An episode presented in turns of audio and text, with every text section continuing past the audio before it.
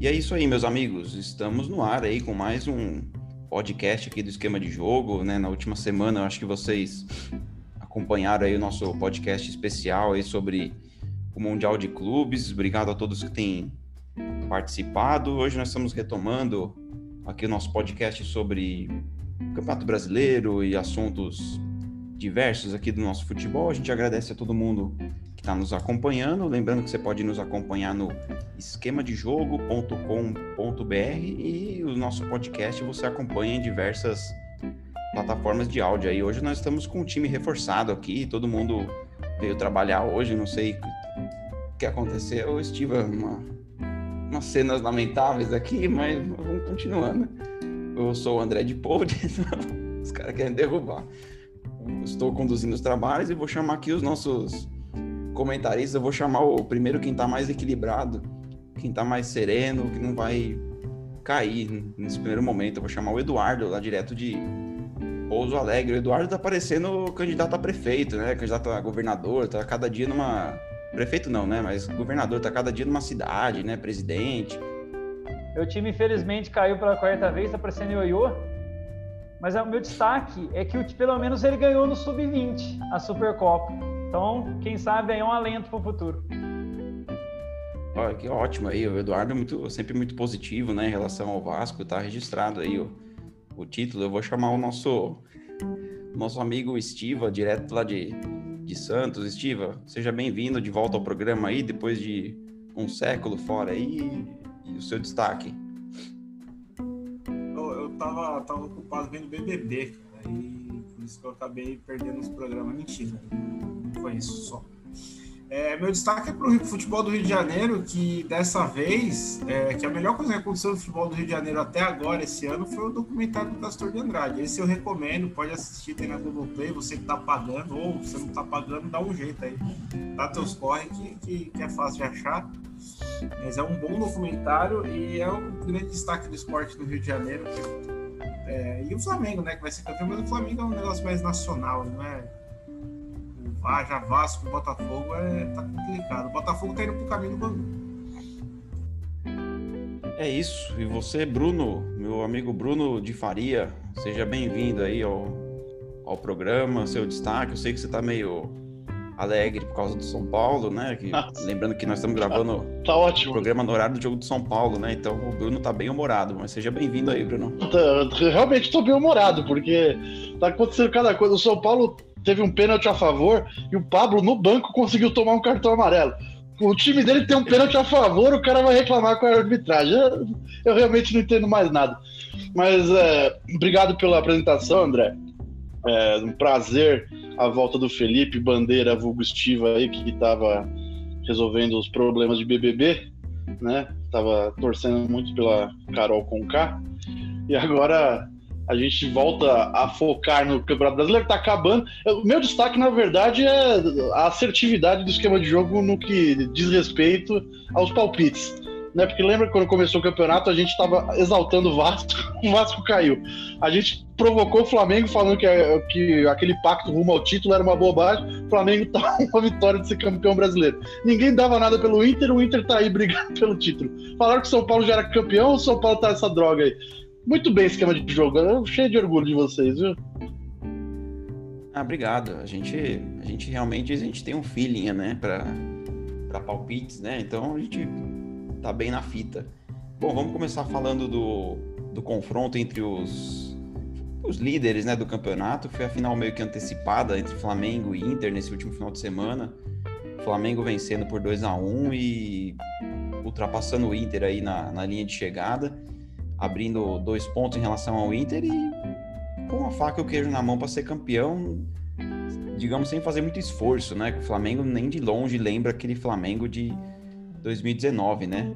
Mas vamos lá, o Brunão citou a Carol com K, nós vamos começar com o nosso Eduardo com E aqui, né? Para começar comentando. Eduardo, fala um pouco desse jogo do Flamengo e Inter aí, o que, que você achou da partida? Você achou que a expulsão do craque Rodinei influenciou, determinou os rumos da partida?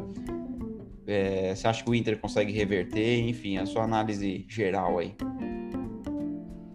Eu vejo que a expulsão, de uma maneira geral, ela comprometeu, mas o time do Flamengo, de uma maneira geral, ele é superior ao Internacional. E o Inter ele perdeu a, a chance de ter uma, um resultado melhor quando ele foi derrotado pelo esporte. Eu ainda vejo o campeonato em aberto, porque desde 2011 o Flamengo não vence o São Paulo no Morumbi. O Internacional pega um Corinthians que vai estar praticamente aí de férias. Então o campeonato está aberto e poderemos ter aí o título do Inter que não conquista desde 1979. Bruno, você está fazendo careta aí, o que, que você acha aí dessa situação?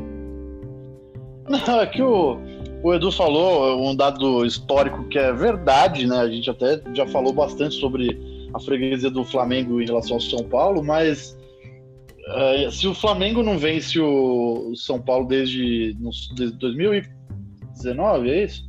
Desde 2019, no Morumbi desde não, sei dois, lá quando? 2011. 2011. O São Paulo não vence em 2021, né, cara? O São Paulo acabou de acabar o jogo aqui, o São Paulo conseguiu perder pro Botafogo. Botafogo, Botafogo que não ganhava de ninguém.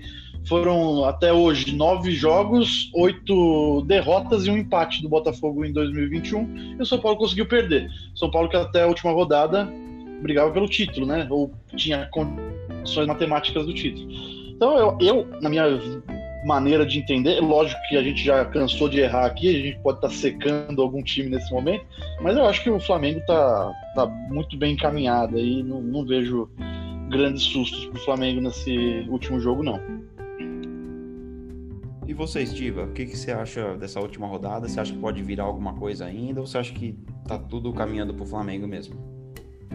Eu, eu, acho que tá aberto. Tá aberto porque o, o apesar do São Paulo não estar tá, tá nessa fase ter, horrorosa, ao que, ao que tudo indica, pelo menos o que estão falando é já que o São Paulo possivelmente não vai brigar por mais nada, o Crespo talvez estreie. É, tem aquele doping psicológico do técnico novo comandando o time pela primeira vez, que sempre acontece. Tem o fator, esse fator da, da, da freguesia do, do, do Flamengo para cima do São Paulo é um fator relevante né? Porque mostra o São Paulo, até, inclusive em momentos piores do São Paulo, não, não pior que esse momento, momentos piores no geral, uma temporada muito pior que o São Paulo fez, o São Paulo, o Flamengo não venceu. Então acho que deixa as coisas abertas. O que, o que facilita um pouco as coisas para o Flamengo é que o Flamengo vai pegar o Corinthians, o Inter vai pegar o Corinthians, que é um time que se não, que não tem nenhum motivo para entregar jogo para ninguém que tanto faz Flamengo e tem uma rivalidade com o Inter por com a história do, do põe no DVD né, e, e, outros campeonatos recentes. Então acho que tá, tá, tá aberto. É, tá um pouquinho, pende um pouco mais para o Flamengo, porque é o único que depende de si. Se o Flamengo vence, o São Paulo é campeão, acho que é mais. E, e não é não é uma tarefa tão. não tem sido uma tarefa muito difícil você vencer o São Paulo em qualquer lugar. Né, principalmente nessa fase horrorosa. Né? Então eu tendo a dar uma, uma sei lá, 60% de chance para o Flamengo e 40% para o Inter. É, e. Oi, Desculpa, aí, André. Eu só queria destacar também que tem ainda essa vaga direta na Libertadores que está em disputa. Né? A princípio, a princípio não, só São Paulo e Fluminense estão nessa briga, mas existe aquele fator que se o Palmeiras vencer a Copa do Brasil, abre o G5, né?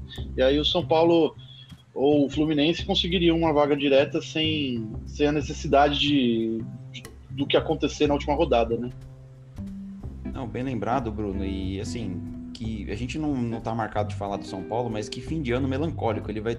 Ele corre o risco de ver o Flamengo campeão no Morumbi com o Rogério Ceni. O Rogério Ceni aí sendo muito criticado pela torcida por conta de algumas declarações. E ainda tem que torcer para o Palmeiras ser campeão da Copa do Brasil para poder beliscar uma fase, uma vaga na fase de grupos da Libertadores e ainda corre o risco de ser eliminado na primeira fase, como foi nessa última edição. Ainda falando do desse jogo entre Flamengo e Inter, eu queria perguntar para vocês essa questão, começando pelo Eduardo novamente, a questão da expulsão, né, que houve muita reclamação por parte do Inter, né, da expulsão do Rodinei, foi um lance meio duvidoso também para mim. E o, o, Flamengo respondendo que no jogo do, do turno também o Flamengo foi prejudicado contra o Inter. Eu queria ver o que vocês acharam do lance. O Eduardo, você achou que foi lance para expulsão? Você acha que influenciou muito o resultado? Olha, no campo não dá para você dar o cartão vermelho, tanto que eu acho que o árbitro ficou um pouco perdido. Mas no, no vídeo a jogada foi muito ríspida e aí você acaba dando o cartão vermelho. O que eu vejo com relação à arbitragem tem que ter um, uma padronização, é o que não tem no Brasil, né? E com relação ao jogo, o, o Internacional ele começou na frente do, do placar, era, era a estratégia do Abel, mas o Inter se fechou demais. Como o Inter aconteceu isso com o Vasco, né? A diferença é que o Flamengo teve uma qualidade bem superior e conseguiu os gols.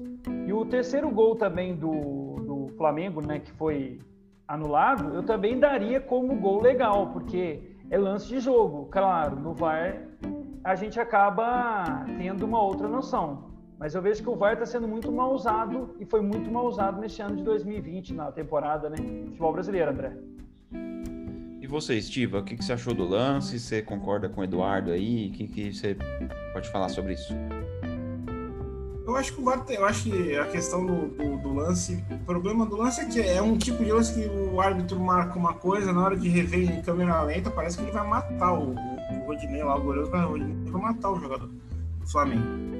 E a expulsão eu não acho que, eu não acho que é um, um caso para reclamação, a questão da padronização precisa acontecer. É, o ruim, é, o ruim é porque não vai dar tempo de você repensar no VAR, pensar no que você vai fazer com o VAR agora, porque o campeonato começa praticamente encavalado. Os estaduais já começam, acho que da, da, daqui a pouquinho já tem, já tem jogo do estadual rolando.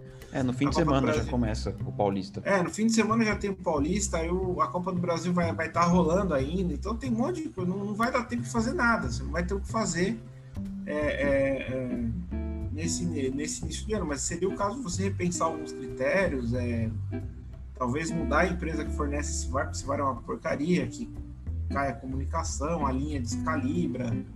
É, é, talvez também a parte técnica possa ser melhorada e a parte dos árbitros também, pelo amor de Deus. Né? São horrorosos e medrosos.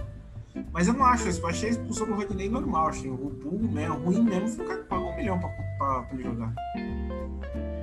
Bem lembrado, Estiva, né? A gente até discutia no nosso grupo lá, né? O que, que leva alguém a desembolsar um milhão, né? Pra pro Rodinei jogar, ainda ver o cara ser expulso e agora oferecer Não, tem grana, duas... grana pro São Paulo. Tem duas... Isso é o pior, né? Tem, tem duas alternativas pro cara oferecer um milhão pro Rodinei jogar. Ou ele tem muito dinheiro e não tem mais onde gastar, ou ele é muito flamenguista, né? Porque, pelo amor de Deus. Rodinei, o Rodinei é um cara que o Flamengo não cobraria. Se o, se o Inter negociar, ah, não, pode, não, coloca lá. Pode pôr, não tem problema, confia. Joga, joga assim, joga assim. É troco. Entrou, não, joga, não tem problema, não precisa. Pá, depois a gente acerta, né? Tipo, ah, não, põe aí, depois a gente acerta. Vamos ver o que acontece aí, depois a gente acerta. E você, Brunão, sobre esse assunto aí? Então, so, sobre o lance, assim, eu particularmente não expulsaria. Eu achei que. É o que o senhor falou, na, na, na câmera lenta parece parece muito mais grave do que realmente foi. E, e teve diversos lances semelhantes no campeonato com interpretações distintas. Realmente, o problema é padronização. Ou é falta ou não é, ou é expulsão ou não é, você tem que decidir. E não é interpretar. Se, se esse tipo de lance é um lance para cartão vermelho, é um lance de cartão vermelho. Não tem o que, que interpretar aí. Eu só queria lembrar vocês, né, que estão nos ouvindo, é, que em algum momento, dado momento dessa competição, houve torcedor do Flamengo é, se queixando das decisões da arbitragem, é, citando um possível complô da CBF e a mídia comprando, né, esse barulho. Olha como o mundo dá voltas, né? O mundo não dá voltas, ele capota. É, todo time, acho que ao final do campeonato tem algum jogo que ele lamenta, algum jogo que ele aponta erro de arbitragem. Eu lembro que no, no, eu já até citei no primeiro turno, né, o jogo Flamengo Inter lá no, no Beira Rio, acho que foi 2 a 2 se não me engano, também teve. O Flamengo foi muito prejudicado, tá reclama daquele jogo até hoje. Então, no fim das contas, fica elas por elas. Quem embarca nessas conversas, nesses devaneios aí, né, de complô tudo mais, depois acaba ficando meio sem graça. Bom, gente, vamos virar a tabela aqui, vamos falar da parte de baixo agora, que nós temos praticamente todos os times já rebaixados definidos, né? O, o Goiás, o Curitiba e o Botafogo já estão matematicamente rebaixados. O Goiás estava esboçando uma reação, mas acho que não faltou tempo, mais um tivesse mais algumas rodadas, era capaz do Goiás escapar. E agora a gente tem o Vasco, né, praticamente rebaixado, não matematicamente, mas a situação é muito difícil, né? Além de torcer para uma derrota do Fortaleza, ele tem que ganhar o jogo e tirar um, um saldo monstruoso, assim. Então, já podemos quase que cravar o Vasco rebaixado. E aí a gente tem uma, uma estatística, a gente estava conversando hoje sobre o número de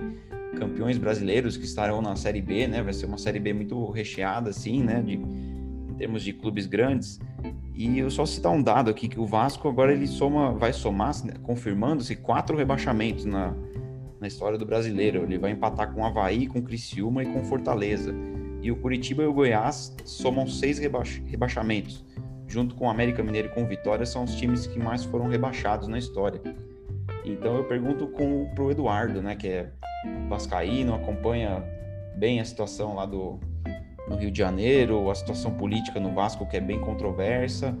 Eduardo, a gente sempre falou aqui, né, série de, de erros da diretoria, eleição que vai parar no Supremo, é, contrata técnico estrangeiro que não dá certo, aí vem com o Luxemburgo, enfim, o que, que você acha que foi o principal fator para esse Vasco estar quase rebaixado? O Vasco está rebaixado, ele em 12 anos ele vai para o quarto rebaixamento. Ele não consegue fazer 12 gols, porque não consegue fazer um gol, como é que vai fazer 12? Só se o Goiás é gol contra para fazer 12. Mas o, o, o Vasco internamente Desculpa, é, é, é meio um desabafo, mas é, é, complicado. O Vasco ele precisa fazer uma reestruturação, mudar o pensamento e o pessoal parar de brigar pelo poder e brigar pelo time. Senão vai. O Felipe falou aí a respeito do, Botafogo, que pode virar um Bangu, um América.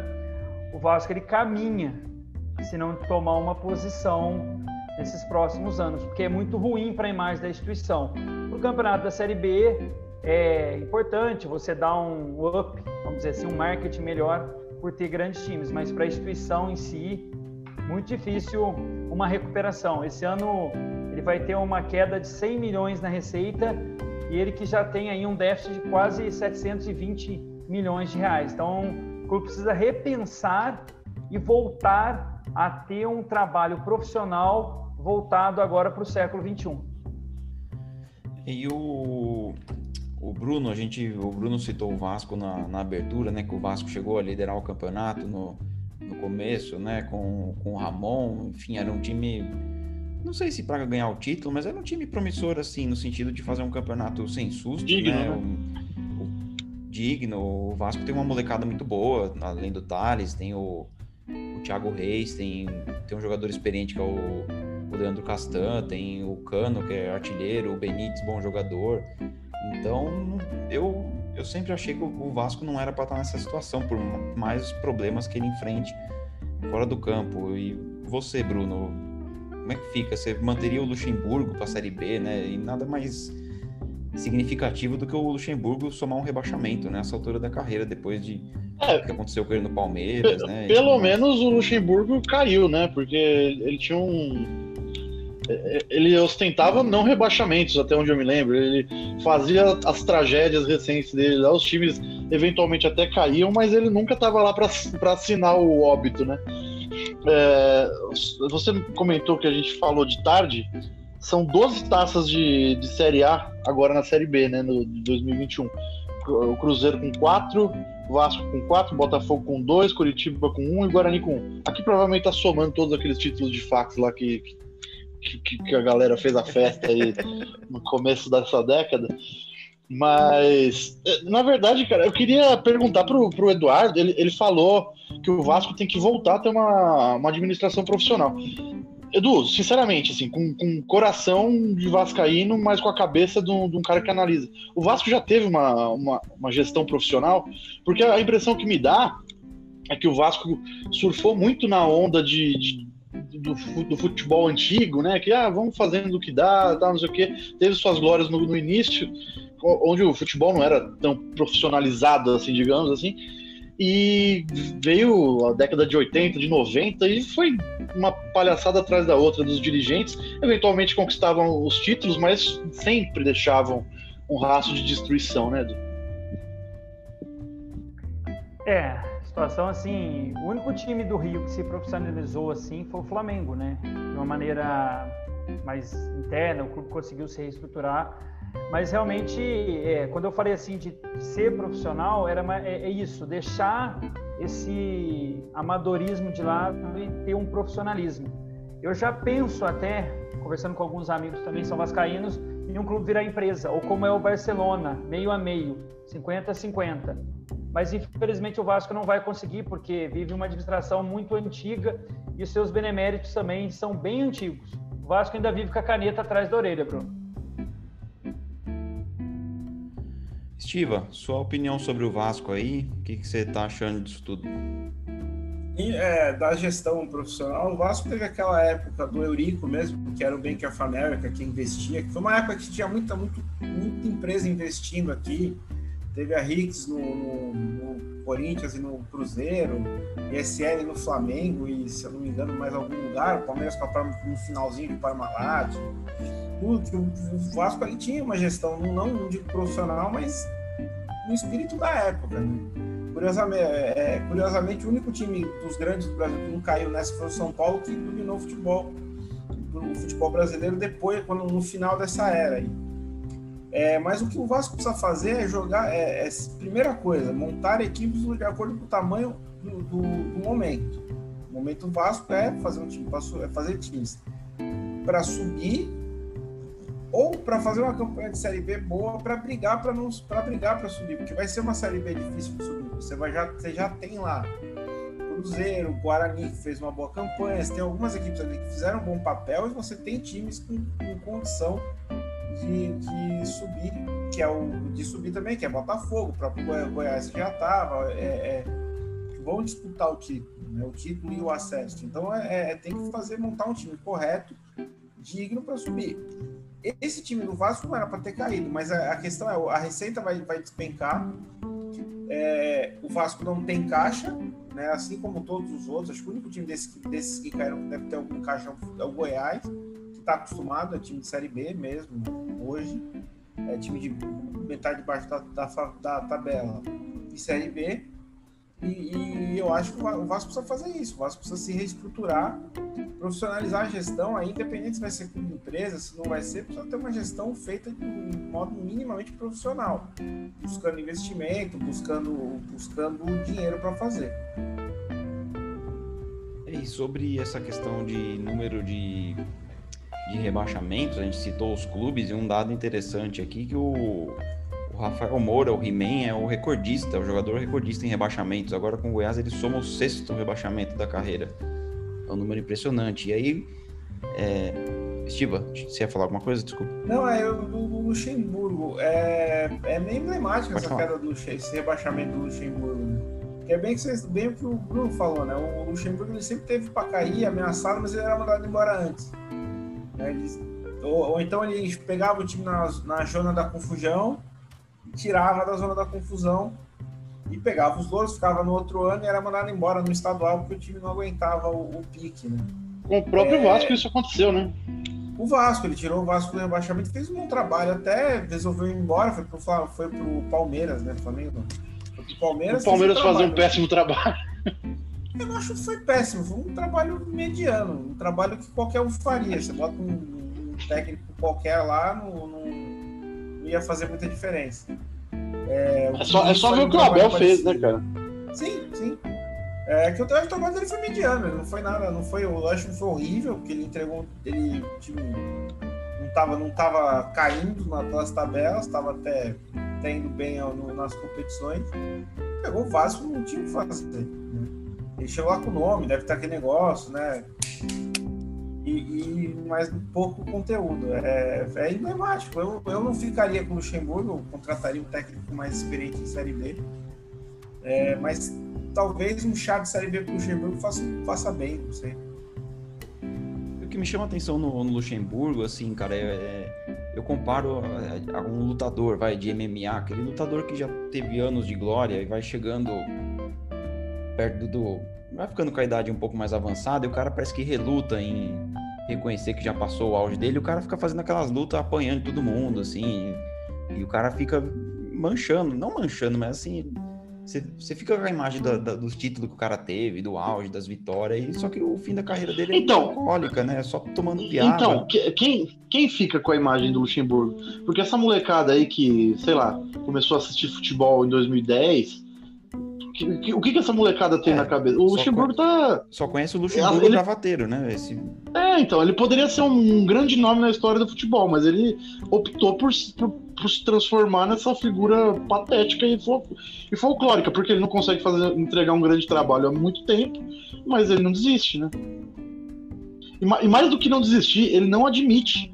É, ele acha que ele ainda é o vanguarda, ele ainda acha que ele é o, um, um grande pensador da bola, coisa que a gente sabe que não é, né? É, é muito comum você ver o Luxemburgo em programa esportivo cantando de galo, né? Não, isso aí foi ideia minha, isso aí eu já fazia lá nos anos 90, eu copiei o Tele Santana, eu já vi ele falando isso várias vezes, né? Que, eu, que, eu, que, que ele faz o que o Tele fazia, de virar manager, né? Com- comparando aquela coisa tipo, pode falar. E muita coisa, muita coisa que ele fala, que, que ele fazia é verdade. Assim, É, realmente algumas coisa coisas ele força, fazia. Hoje ele não fala, mas é. Não, sem dúvida. Hoje ele não faz mais, ele não tem mais. Ele perdeu a capacidade. O atleta de hoje é outro, o jogo é outro. Mas algumas coisas que ele fazia naquela época, que eram meio revolucionárias, os caras estão fazendo, mas, mas assim, eles estão fazendo adaptado para o futebol de hoje. O Luxemburgo tenta fazer. A impressão que dá é que ele ainda tenta fazer o que o Palmeiras de 96 fazia, só que esse time não, esse time não existe, o esporte é outro. Então, ele. Desculpa até me alongar um pouco, mas ele dizia que era, era revolucionário, que ele fazia o que os caras fazem hoje há- há 20 anos. Ele fazia o que hoje todo mundo tem que fazer. E ele não tem o, o- o famoso plus a mais de hoje. Ele não sabe mais como, como tirar um desempenho acima de um, de um jogador, como ele, ele foi muito bom nisso, cara. Ele, você lembra aquele time do Santos que tinha Bóvio, tinha. É, eu não lembro, tinha, tinha uns caras Ávalos. horríveis naquele time. Ávalos. E, é, era um time horrível. Ele fazia os caras jogarem bola. Renatinho. E eles, ele fazia os caras jogarem bola. Isso foi no começo dos anos 2010, né? Mas ele parou, ele ainda. perdeu. Foi mais cedo, né? Deve ter sido 2006, 2007, 2008. 2006 por ali. Foi, é, foi entre dois, foi, foi entre 2006 e 2008 que ele ia e voltava no, no Santos ganhava o estadual, era, era ele e o Leão revezavam. É, mas aí, o- é, assim, ele fazia uma coisa que hoje todo mundo faz. É, ele era o único naquela época que fazia, por isso ele se destacava. Hoje todo mundo faz, porque todo mundo tem que fazer, porque o futebol e o jogo exigem isso. E ele não tem o, o pulo do gato pra fazer nada diferente hoje. O Edu, você quer dar uma pincelada final no assunto Vasco, falar do Luxemburgo? Algum comentário aí? A carreira dele, o que que você imagina daqui pra frente? Então, se ele. o- ontem na, na entrevista após a- o empate com o Corinthians, ele disse que quer participar dessa reconstrução né, do time. Mas eu vou usar um pouco a, a fala do Felipe, se ele me permite. O Vasco ele tem que sim fazer o, o- o trabalho básico, André. Ele não tem que pensar no rival, tem que fazer a estrutura dele, porque cada time tem a sua maneira de, de pensar futebol. E o Luxemburgo, se ele conseguir, e o Vasco também der tempo para ele, porque como vocês mesmos falaram, a Série B vai ser um campeonato difícil, porque a Série B já é difícil. Então o Vasco tem que fazer um planejamento para disputar uma Série B. Jogadores que estão na Série B. Eu vi até uma entrevista do, do presidente do Cruzeiro, há duas semanas atrás, que falou, olha, o maior erro do nosso time foi não ter tido jogadores de Série B. A gente fez planejamento de Série A, não tendo dinheiro, não conseguiu pagar, e aí quando viu já estava quase caindo para C. Esse ano fez ao contrário, começou com um técnico de, de Série B, que estava no, no Guarani, é a mesma algo que o Vasco tem que fazer. Agora, com o Luxemburgo, tem que saber qual é o planejamento, porque assim, na minha avaliação, esses 12 jogos, o Luxemburgo foi muito ruim. Na partida contra o Corinthians, um time que precisa vencer, não consegue dar um chute no gol, espera o Corinthians. Na, na avaliação, um, um amigo meu chegou e falou assim: Olha, Eduardo, o Vasco tá jogando pelo empate, né? Falei, pelo jeito sim, mas para cair, né? Não, e. E o engraçado sobre o Cruzeiro é que ele tá fazendo agora umas contratações. Eu sei que a gente não vai ter muito tempo pra falar de Cruzeiro, mas é, é bem o que você falou, ele tá caindo um pouco. Na real, eu falei do Vasco é Cruzeiro. E o, o nível da contratação do, do Cruzeiro para para essa próxima Série B tá sendo. Acho que as contratações estão sendo bem mais acertadas, assim, né? Jogadores que se destacaram na própria Série B, que já tem ali já são experientes, né, em, Série B e tudo mais, querem se provar num time grande, então eu acho que o Cruzeiro é capaz de, de subir sim nessa, nessa temporada. Bom, gente, mudando de assunto, né, no começo dessa semana aí, do dia 22 de fevereiro, tivemos o anúncio da, da rescisão de contrato do São Paulo com o Atlético Mineiro, né, o São Paulo sempre muito controverso, deixando o Atlético Mineiro até o momento na terceira colocação do Campeonato Brasileiro, com 65 pontos, vaga garantida na fase de grupos da Libertadores. Próxima, na última rodada do Brasileiro, que ainda não aconteceu, né, até o momento que a gente está gravando esse programa, o São Paulo não vai estar no banco porque ele foi expulso, né, está suspenso. Então ele não vai estar na beira do campo na última rodada contra o Palmeiras. Então a gente queria fazer uma análise aqui, chamar vocês para conversa, para segundo o trabalho do São Paulo no Brasil, no Santos ele foi marcado muito como ter tirado o leite de pedra, mas saiu também depois de uma temporada. No Atlético Mineiro não tem assim, apesar de ter muitas contratações, não é um time também que você fala, nossa, que time estelar assim, era um time que você era cotado para ser campeão, mas acabou perdendo um pouco de fôlego e agora ele sai e tudo indica que ele está a caminho do Olympique de Marselha. Mas o que eu queria perguntar para vocês, começando com o Estiva. Estiva, você não acha que o São Paulo começa a ficar um pouco marcado aqui no Brasil depois de, tantos problemas que ele arruma? Você acha que cai um pouco o patamar do São Paulo aqui no Brasil? é, não, não só no Brasil, assim, acho que até fora. Porque se você for para pensar, o São Paulo não ganha nada. Acho que desde o título dele com a seleção do Chile. Já, já se vai um tempo, já foi, acho que foi 2015, né? Que ele ganhou a Copa América pelo Chile. É bom trabalho, foi um trabalho excelente. Aí ele vai para o Sevilha, não, o Sevilha que é um time que tem títulos, né? Não, é ele conseguiu. Ele conseguiu não ganhar a Liga Europa com o Sevilla. É, isso, é isso que eu ia dizer. O, o, o Sevilla é um time que, historicamente, dá uma beliscada numa Copa da numa Liga Europa, Copa do Rei, Supercopa da Espanha, Supercopa da Europa. Vira e mexe, eles ganham um título deles. Eles não vão ganhar o Campeonato Espanhol, porque não tem time para isso, não tem dinheiro para fazer, essa, pra fazer essa loucura, mas é um time que, que chega, né? É um time de chegada ali. Vira e mexe está na Liga dos Campeões e ele não fez nada, nada demais, nada que inspirasse muita coisa.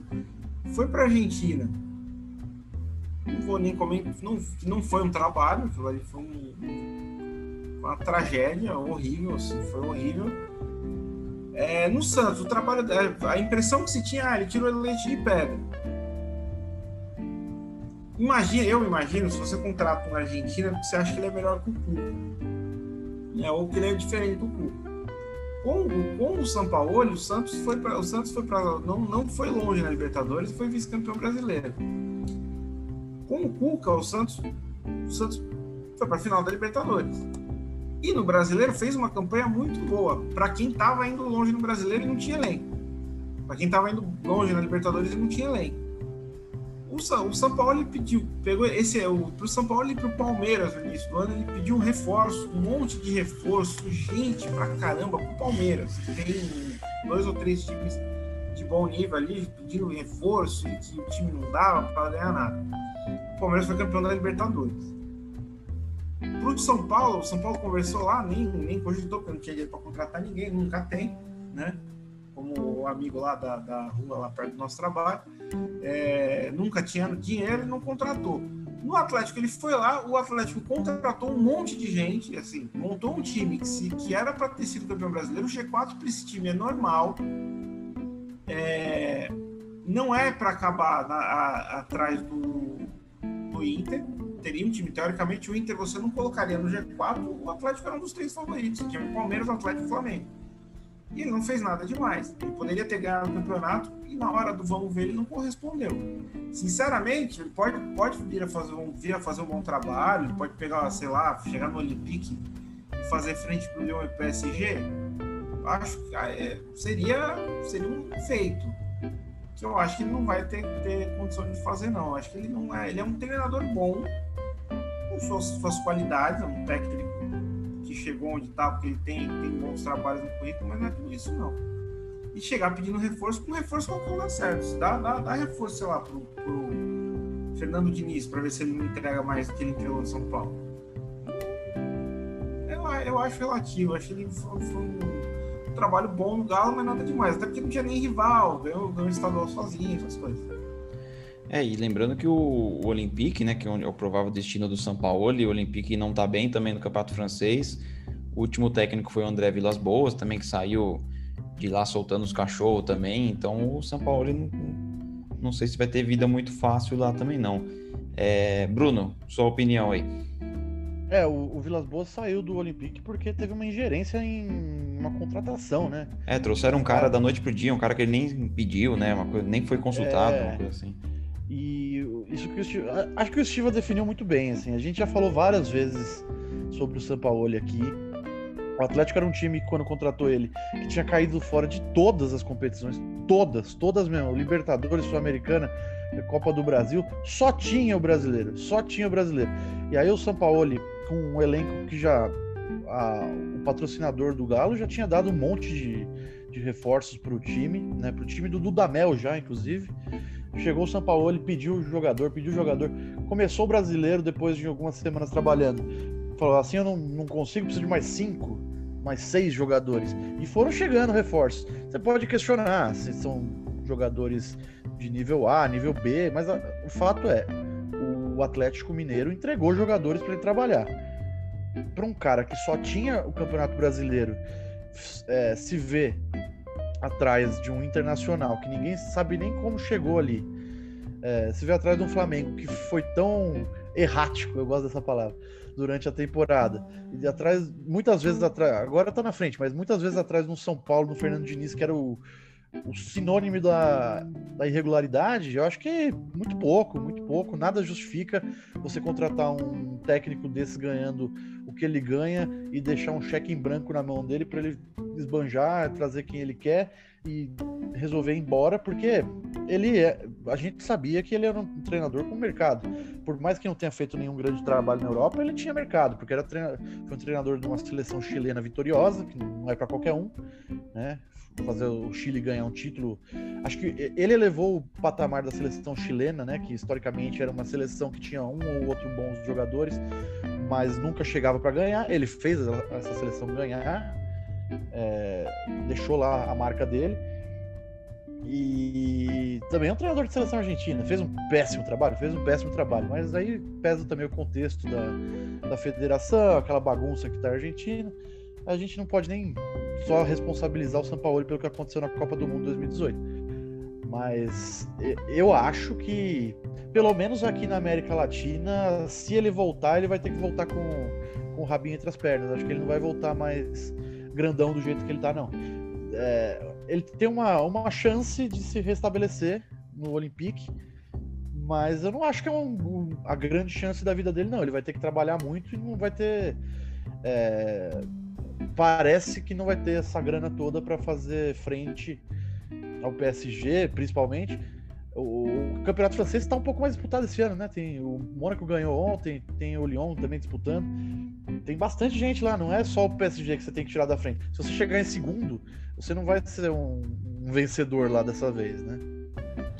É, eu ia perguntar pro, pro Edu, o Edu é, é lá do Triângulo Mineiro, ele conhece muito bem o futebol de Minas, a gente até conversou aqui sobre essa questão financeira do Atlético de tá gastando dinheiro com reforços, se poderia acontecer com o Atlético o que aconteceu com o Cruzeiro.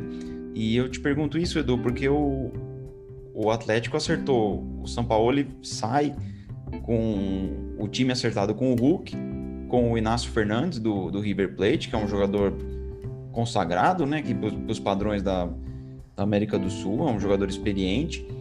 Eu te pergunto, tem dedo do São Paulo nessas contratações?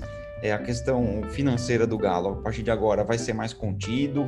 Ou a gastança era muito por conta do Sampaoli? O que, você pode trazer de informação para a gente?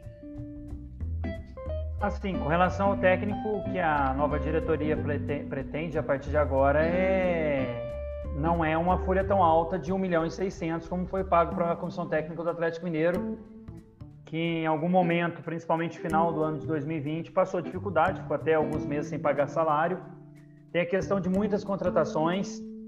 O São Paulo não deu um padrão tático para o Atlético Mineiro, isso vários colegas, principalmente de Belo Horizonte, comentam. São Paulo tinha um estilo de jogo que não, não, não mostrava desenvoltura para o torcedor. Se você perguntar para 10 atleticanos, ninguém sabe qual o time que entra em campo. Você tinha um goleiro que, só sabe jogar com os pés e tem algumas falhas graves em saída de bola. O Atlético fez um, um, planejamento totalmente errado, como o Bruno falou, tinha o Dudamel, depois da, da eliminação para o Santa Fé, União Santa Fé na Copa Sul-Americana, na primeira fase, teve a eliminação para Afogados também nos pênaltis. A diretoria tentou se mexer, trazer o São Paulo, que não comprometeu em nada assim, o trabalho. O Atlético teve um, um ano muito aquém pelas suas contratações. Ele conseguiu fazer um time do meio para frente, ele não conseguiu ter um meio para trás. O Atlético perdeu pontos que não era para perder para Bahia, perdeu para o Goiás. Ele não conseguiu ganhar do Vasco em São Januário. O Vasco viveu uma situação difícil. Então, assim, não vai deixar nenhum, nenhuma saudade para o torcedor atleticano. E o nome da vez é Guto Ferreira para assumir o Atlético Mineiro. E o Guto acabou de renovar, né? Tinha acabado de renovar com o Ceará, né? E pelo jeito tudo indica que pode trocar de clube. Tá se falando do Renato Gaúcho. Você acha que existe alguma possibilidade do, do Renato Gaúcho ser uma opção? O que, que você tem de informação também? Então, o que eu pude apurar é que o, o Renato ele vai depender muito do, do que o Grêmio vai oferecer para ele, né? O presidente hoje deu uma declaração que vai contratar quatro jogadores, algo que o Renato diz ele que merece, porque o Grêmio precisa é, mostrar algo diferente. O que o pessoal comenta, principalmente é, colegas meus lá do Rio Grande do Sul, é que o Renato vai depender muito do resultado da final, não pela diretoria do Grêmio, mas sim por Renato. Que Renato parece que agora quer voos maiores do que ficar apenas disputando Copa do Brasil e sempre não nem sempre você consegue o título. Ele conseguiu em 2016, mas nos outros anos ele não não chegou a conquistar o título. Ano briga aí com o Palmeiras.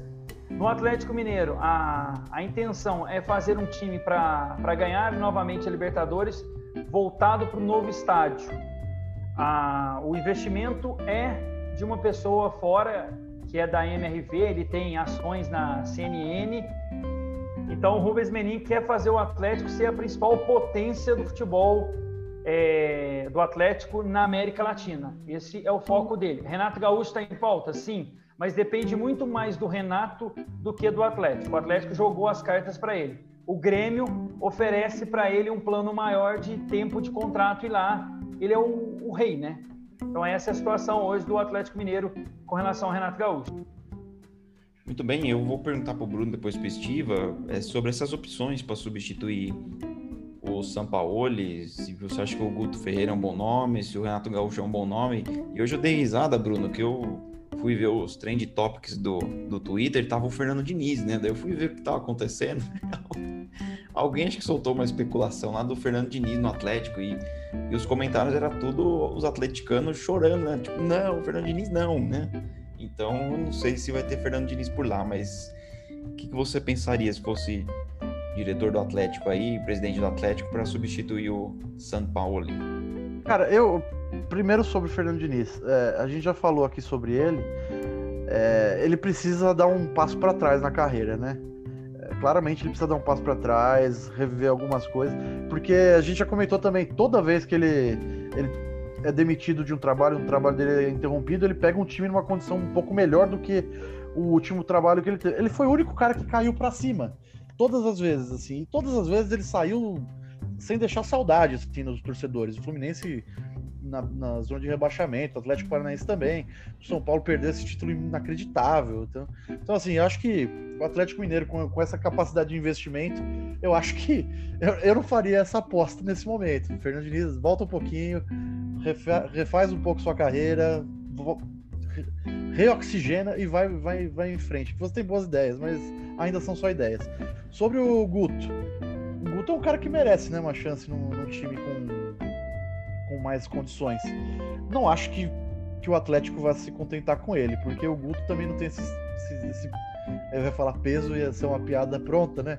Mas ele não tem essa essa essa condição assim de, de segurar uma eventual crise com duas, três derrotas seguidas. É, ainda é um nome, né? Fraco pro, pro cenário. Talvez ele tenha que também fazer por um outro caminho. Eu acho que se não der o Renato Gaúcho, o Atlético vai fazer o caminho que todos os times estão fazendo e buscar gente de fora. Porque a verdade é, a gente teve essa discussão também, né? O, eu não vejo nenhuma opção confiável aqui no mercado nacional. É, se eu tivesse que apostar num treinador brasileiro, eu, eu apostaria no, no Guto, né? Eu daria um, um crédito para ele mas eu não acho que isso vai acontecer. Então eu acho que o Atlético vai acabar buscando gente fora. Um português, um argentino, porque parece que só ser português e argentino já, já é sinônimo de sucesso aqui para os brasileiros, né? Estiva, o que, que, você acha? Você acha que o Guto tem esse peso todo para assumir o Atlético? Quais seriam as suas opções? Faço piada com o Guto. É, o, o, o Guto Ferreira, é, o outro ali caiu, desmaiou ali. É, o Guto Ferreira, eu acho ele uma boa opção. Eu, eu... A gente fala, não, não tem técnico brasileiro para arriscar, tudo. É, assim, o cara precisa começar de algum lugar. Por exemplo, o Mancini, o Mancini foi uma, grata, foi uma surpresa boa no Corinthians, até no São Paulo. Ele está fazendo um trabalho. Numa dessas, ele pode virar um treinador de elite no futebol brasileiro e sei lá, subir de prateleira, coisa que ele não, não, conseguiu subir quando ele venceu a Copa do Brasil. O Guto Ferreira é um cara que é capaz, ele tem capacidade, a campanha do Ceará é excelente, e, e ele, eu, eu acho, ele pegando um trabalho, por exemplo, do Atlético no início, ele vai ter tempo, ele vai ter um tempo para desenvolver a equipe por conta porque tem o Campeonato Mineiro, que não é o campeonato mais estadual mais difícil do Brasil, tem boas equipes, mas não é nada que o Atlético não consiga uma, um, um, segundo lugar, uma final. É, e aí ele tendo tempo de trabalho, eu acho que ele consegue, consegue ter um time qualificado, que é o que o Atlético é hoje, um time qualificado, mais estável, além que já vai estar mais um tempo jogando junto. Eu acho que ele tem condição de fazer um bom trabalho. O Renato, é, talvez o que, o que talvez atraia ele para outro time de fora, né, fora do Grêmio, seria o desafio dele, dele se provar como grande treinador fora do Grêmio foi o único clube que, em que ele teve êxito incontestável. No Fluminense ele teve um bom momento ali, mas em que ele foi bom, incontestável, é, é, fez trabalho, um trabalho excelente, então continua fazendo, porque não saiu. Pode ser que se despeça como campeão, campeão da Copa do Brasil, né? Tal, e, e, ele vai ter uma condição boa de trabalho dele não brigar só por título de Copa, né? Só por torneio de tiro curto. Ele talvez vai ter condição de disputar um campeonato brasileiro sem brincar eu, eu acho os dois os dois são boas opções e uma boa, são boas sacadas. É, então você acha ali, você tem duas boas ideias. O, o é mais uma sacada e o, o, o, Renato é uma boa opção mesmo, de fato. Uma informação, viu, André? Posso? Pode falar aí. Desculpa, pode falar. É... Conversando com algumas pessoas aqui pelo WhatsApp, se fala muito do nome. O nome mais cotado é Renato. Mas Leonardo Jardim e agora Thiago Nunes também são nomes importantes. O Thiago Nunes não foi assumir o Cuiabá. É, o Thiago Nunes, acho que tudo bem, que ele fez um trabalho ruim no Corinthians, mas acho que ir pro Cuiabá também era, era muito degraus, muitos degraus abaixo, né? Eu acho que ele não. É, lá vai ter um, um investimento também forte, até o próprio goleiro do Corinthians está cotado para ser titular, o reserva, né? O o Walter. Ah, é verdade. Então vai ter um então, investimento. É, o, ali a região do, do centro-oeste, ali, eles têm tanto dinheiro que eles pagaram pro Rodinei jogar de titular. Acho que tem condição de ter, ter investimento por lá sim. acho que tá, é uma boa. Eu, eu acho que o Iabá pode ser uma surpresa boa nesse sentido. Porque os caras estão pagando pro Rodinei jogar, por que eles não vão com um time de futebol decente? Tá? Pode acontecer. Bruno, você quer falar aí sobre isso? Não, acho que já, já foi bem coberto pelos meus colegas isso aí.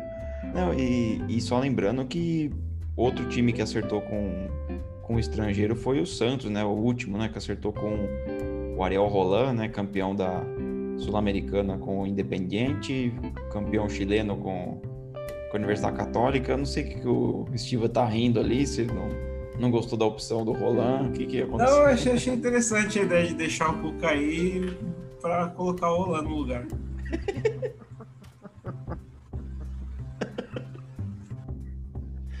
Eu achei que ia vir comentário sério, pô. O que, que é isso?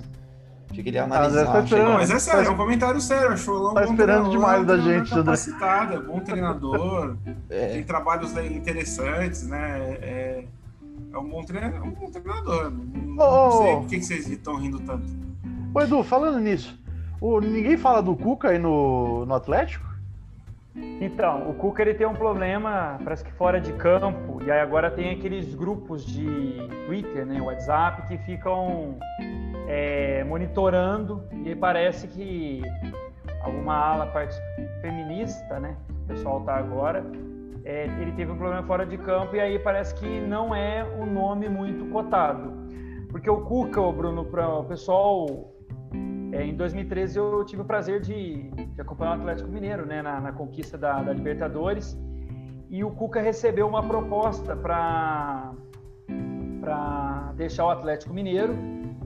E a, a ideia do Calil era o seguinte: não solta na mídia, termina o Mundial, que era um fato. E aí, a partir dali, parece que quando ele foi falar com o grupo, o grupo rachou e o Atlético se perdeu no, no Mundial, até foi eliminado pelo Raja Casablanca, né? Que foi 3 a 1 E assim, além desse fato fora de campo, tem esse porém, que parece que não era para ter vazado a informação que o Calil pediu. Então, por isso que o Cuca hoje é um nome muito mais abaixo. É o Renato, tem esse Leonardo Jardim, que é um técnico português também, o último trabalho dele foi no Mônaco. É, depois aí abaixo vem o Thiago, La, é, Thiago Nunes, né? O Thiago Largue é outro. O Thiago Nunes é, e o Cuca é bem mais abaixo. O Steve achou que era o Thiago Leifert. E o, a questão do, do Guto, é, uma ala da diretoria quer, mas uma, a, a grande maioria, e principalmente o investidor, quer um técnico mais de peso. É essa que eu tive a informação com relação ao, ao, ao Guto Ferreira.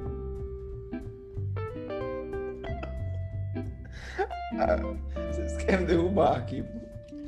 Não é que eu pensei aqui, vai ser difícil achar um treinador com mais peso que o, que o Guto, né? André, o que eu quis dizer, assim, é... Mas eu, eu tenho, eu tenho uma opinião sobre o Cuca. Eu acho que o Cuca, o Cuca acho que nunca mais vai conseguir trabalhar de técnico na vida, porque o Santos sugou a energia vital dele, cara. Ele, ele tá parecendo uma bruxa de desenho animado, cara. Não, mas eu, Acabou. Eu achei que ele não ia conseguir trabalhar mais depois de São Paulo, É. que o cara chamou ele de cabelo de boneca. Ele conseguiu. Não, mas é impressionante. O, o Cuca parece que o Santos sugou a energia dele pra, pra ir pra final da Libertadores, tá? tanto que ele não aguentou mais. Aí ele deu aquele chilique lá, que deu o gol do Breno Alves. Breno. Breno. Quem que chamou ele de cara. cabelo de boneca? Eu não lembro disso. Ele deu uma entrevista quando ele foi. Quando ele, ele pediu demissão, falando, meu, tu não aguento mais isso aqui. Tinha um cara aqui na torcida me chamando de cabelo de boneca. Ninguém nunca falou me isso pra lembra, isso me lembra, é isso, isso. Isso me lembra da época do, do, do Leão no São Paulo, que o apelido dele era Clodovil, vocês lembram? Eu lembro. Foi boa também. Cabelo de boneca é demais. Mas o Sam, mas é sério, cara, o Cuca tá acabado, velho. O Santos deve, deve ser horrível treinar o Santos com essa diretoria. É, a é, diretoria anterior, ao essa atual, sei lá, é, não, o, o Roland talvez dê certo pro Andrés, o Andrés... Porra, agora fugiu o nome do cara, o Andrés alguma coisa aí. Andrés assumiu. Rueda? Ele mesmo, Andrés Rueda, obrigado, Eduardo. É, eu acho que agora ele é um- parece ser um cara um pouco menos, menos doido que o Rolo e o glorioso José Carlos Pérez, né? Saudoso. Volta pro Santos, José Pérez, por favor. O Santos precisa de você, eu principalmente preciso de você no Santos. Bom, gente, a gente tem que ir caminhando pro fim. Pra gente encerrar, o Bruno tem uma, uma Eu curiosidade não aí. quero mais falar de nada, não. O Não, Bruno- não, vamos, vamos, vamos, vamos, vamos. Não, fala placar aí. Eu, eu só não colocaria o Cafu na seleção. O Bruno recebeu como prêmio pelo seu blog aí, né? Recebidinhos. Recebeu uma edição da placar pagos. aí. Fala aí, Bruno. Encerra aí porque eu tô. Me derrubaram aqui.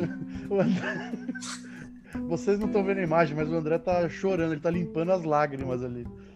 Tudo por causa do cabelo de boneca. Não, é que eu, eu recebi a placar, mas eu recebi paga, né? Porque eu pago, assino a, a placar. E a edição desse mês trouxe uma seleção brasileira de todos os tempos, né? A revista ouviu 170 repórteres, narradores e comentaristas. Aí eles elegeram três seleções, né? A principal teria é, Tafarel, Carlos Alberto, Aldair, Bellini e Newton Santos, é, Falcão, Didi, Garrincha, Ronaldo, Pelé e Romário. Bem, bem ofensiva, né? E o Zagallo seria o treinador, né? Banco de luxo teria o goleiro Gilmar, o Cafu, amor do, do Estiva, Domingos da Guia. Na seleção, sim. É. O, Ma o Mauro, Roberto Carlos, Gerson, é, Zico, Sócrates, Rivelino, Ronaldinho Gaúcho e Rivaldo. O técnico seria o Tele. E aí eles fizeram um terceiro time aqui com Dida, é, Djalma Santos, Oscar, Luiz Pereira, Clodoaldo Júnior, é, Zizinho, Dunga, Tostão, Zito e Leônidas. E o técnico seria o Parreira. Aí eu queria saber a opinião de vocês aí sobre esses três times. Eu. eu... Aí, tio, pode falar. Posso começar? É, não, eu, eu concordo em boa parte, assim, eu só não. Só. Ah, eu só colocaria o talvez o Ronaldinho Gaúcho, mas não sei também. É, o critério deles é a seleção brasileira ou é o cara jogar bola? Seleção, seleção É a brasileira. seleção, ah, então não. É. Então, tudo bem. então eu colocaria o Rivaldo. No lugar de quem eu já não sei, aí se aí você vê o que você faz. E eu, agora falando sério, eu colocaria o Cafu de lateral direito e eu. Talvez eu colocaria o Leão de goleiro. Por mais que ele tenha ganhado a Copa como titular, mas eu colocaria o Leão. Acho o Leão um pouquinho melhor que o Tafarel. O Leão não tá em nenhuma das três, hein? Não, é, mas, é, mas eu não fui consultado. Edu, você. Eu, eu achei interessante que o, o Dida, tá? O Dida também não ganhou. Ele ganhou a Copa como reserva, né? Cara, que o Dida era sensacional. O Dida era um puta no goleiro. Inclusive na seleção, em conquistas da seleção ele foi muito bom. É... Eu não, é, mas acho que foi assim, é, é difícil escalar. O Brasil, o Brasil, a gente- a tá numa fase meio, meio, meio merda. Pode falar palavrão, né? O cara já, já tá no final do programa, pode falar. É, tá, o Brasil, a ninguém seleção tá numa- é, tá numa fase meio merda. É, e a gente fala, mas a gente esquece. A gente é um, o Brasil tem um jogador muito. Uns caras que eram muito bons. Os caras que não estão nessa seleção que eram muito bons. Né? Inclusive jogando na seleção. O Bebeto tá no terceiro time. Não. O Bebeto jogava muita bola e ele não tá em nenhum dos times. Era um cara que, sei lá, se ele jogasse, se ele fosse alemão, provavelmente os caras lembrassem dele como um dos maiores jogadores de ataque do- da seleção da Alemanha, que não é qualquer, não é, sei lá, qualquer Uruguai aí que sumiu por um tempo. né? Tem uns caras que eram muito bons, zagueiro, tu- até, até zagueiros, por exemplo, o Brasil tem, lá, tem uns caras, Aldair, Márcio Santos, é, o trio de zaga da Copa de 2002, a gente tem uns caras muito bons. né? É difícil montar três seleções, dá pra fazer um monte, dá pra ficar fazendo da seleção de 66, né, que tinham quatro times treinando.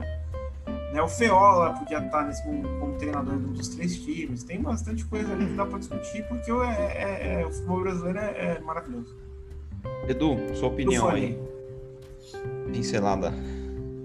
Eu colocaria o Marcos no lugar do Dida na seleção, na terceira seleção. Eu colocaria só por um motivo. Tava 0 a 0 Brasil e Alemanha, ele, ele faz duas defesas que se a Alemanha faz um gol, o Brasil não conseguia o título. Ali o Brasil começou a conquistar. Foi o Neville que chutou de fora da área, o Marcos espalma, a bola vai na trave. É, e a Alemanha ainda era. Era o, Foi- o- foi- o início foi uma da, experiência de quase morte minha. A Alemanha estava começando o trabalho, né, para virar o que virou, né? Então a Alemanha ainda era um time um pouco mais. Não era aquela potência que era o time de 2014, mas chegou perto de ganhar a Copa do Mundo. Eu só colocaria o Marcos também e o Cafu no lugar do. É o Carlos Alberto Torres, né, que tá no primeiro time. Isso. É, eu colocaria o Cafu também. Da minha parte é, é difícil também. É o que o Estiva falou. Você acaba deixando gente muito boa de fora, né? Então, então qualquer um que esteja ali é.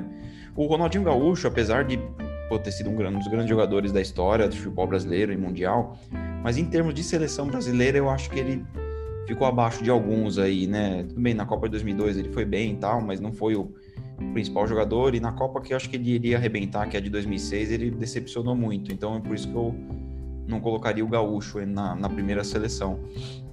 Só uma, uma Em pontuação termos aí. de seleção, eu colocaria o Adriano antes do Ronaldinho Gaúcho. Pela Copa É. América lá de Também. porque Verdade.